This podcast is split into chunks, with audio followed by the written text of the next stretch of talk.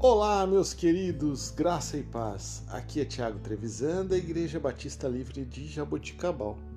Vamos para o nosso devocional 921. texto de hoje, Salmo 34, versículos 17 e 18. Os justos clamam, o Senhor os ouve e os livra de todas as tribulações. O Senhor está perto dos que têm o coração quebrantado e salva os de espírito abatido. Queridos, a saúde emocional é um presente precioso de Deus.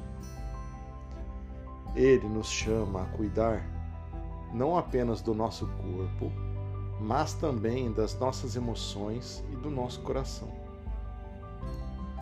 Este salmo nos recorda que Deus está sempre perto de nós especialmente quando os nossos corações estão quebrantados e o nosso espírito abatido.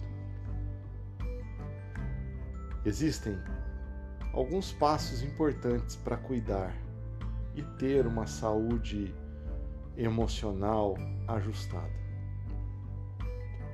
Cultivar um relacionamento profundo com Deus é o primeiro deles. Passar tempo em oração e meditação na palavra de Deus nos ajuda a fortalecer a nossa conexão espiritual, pois Ele é o nosso refúgio seguro em momentos de aflição. Um outro aspecto importante para isso é buscar apoio na comunidade. Deus, muitas vezes, nos usa uns aos outros para trazer conforto e consolo.